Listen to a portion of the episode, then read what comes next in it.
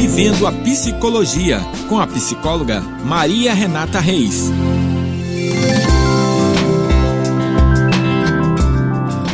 Olá, pessoal. Eu sou a psicóloga Maria Renata Reis e essa semana falarei sobre autoestima.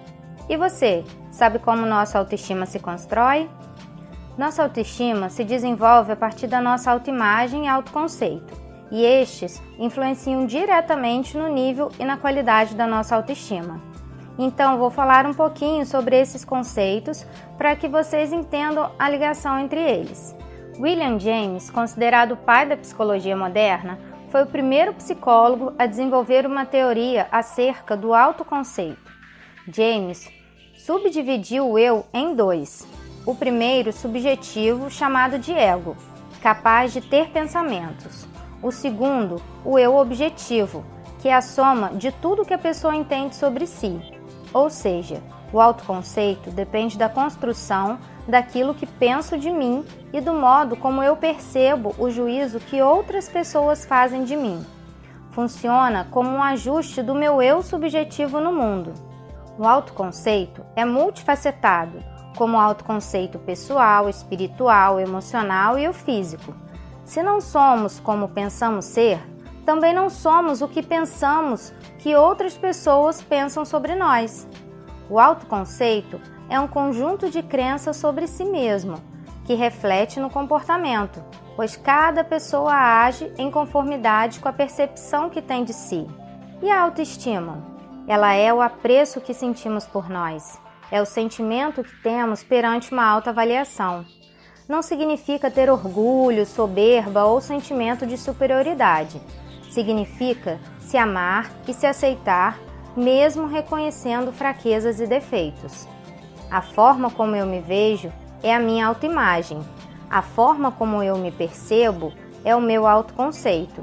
E isso influencia diretamente o nível e a qualidade de autoestima.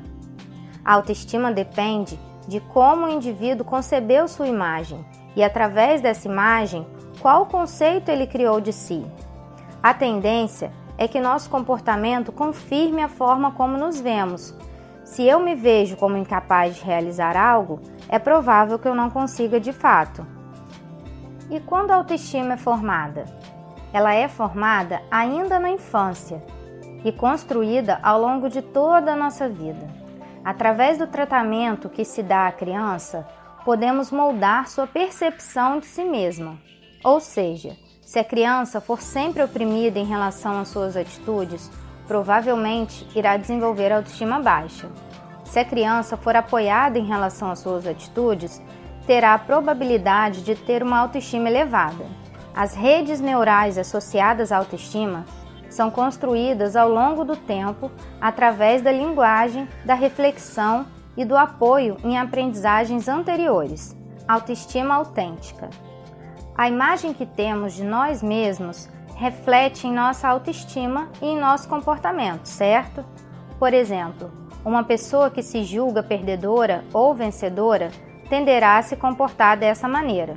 A forma como nos vemos nos projeta e sinaliza o amor que temos por nós.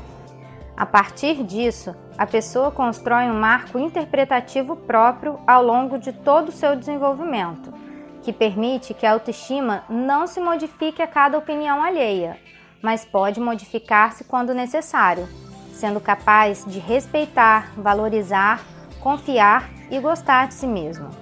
O principal objetivo do nosso cérebro é manter-se vivo, e isso inclui a manutenção de um sentido positivo do eu, Todos queremos ser alguém validados pelos outros. Isso significa que só será possível se tivermos segurança emocional e uma autoestima autêntica. Entre as principais características de uma pessoa com autoestima autêntica são agir com integridade, tendo presente em suas ações a responsabilidade, a harmonia psicológica, a sinceridade e consistência. Possuem alegria interior e consegue se sentir um orgulho real pelos outros. Tem maior probabilidade de construir laços emocionais com os outros e possuem na memória muitas experiências de afirmação positiva.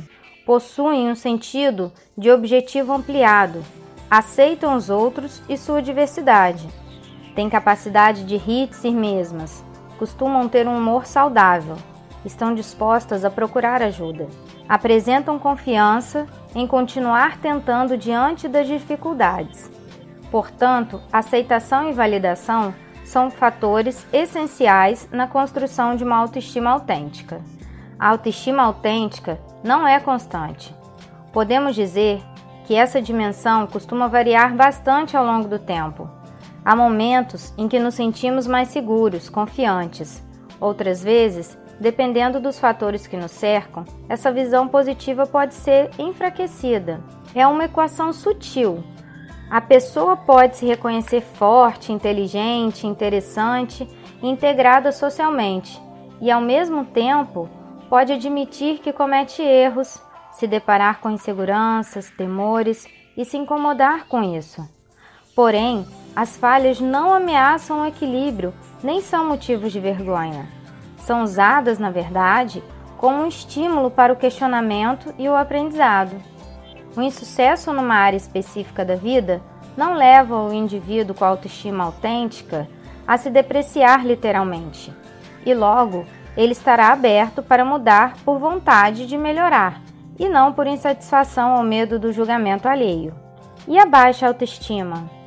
Ela é um sentimento que se manifesta em pessoas geralmente inseguras, criticadas, indecisas, depressivas e que buscam sempre agradar outras pessoas.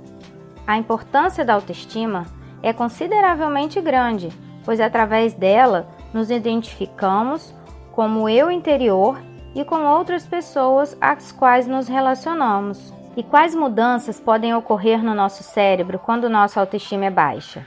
A relação entre o hipocampo e a autoestima não poderiam ser mais interessante.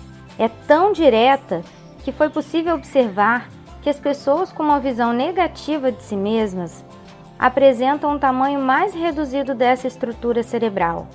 O hipocampo tem um vínculo direto com o senso de identidade, com a memória e a narrativa interna tem ligação, acima de tudo, com o nosso mundo emocional. A relação entre o hipocampo e a autoestima é explicada, sobretudo, pelo vínculo com sua segunda estrutura, a amígdala. Essa pequena região do sistema límbico é conhecida especialmente por despertar a sensação de medo e ameaça constante, e essa experiência de nos sentirmos indefesos cria uma neuroquímica muito prejudicial que afeta em maior grau o próprio hipocampo. Em tais situações, essas lembranças evocadas, que são integradas ao hipocampo, sempre têm um aspecto doloroso e negativo.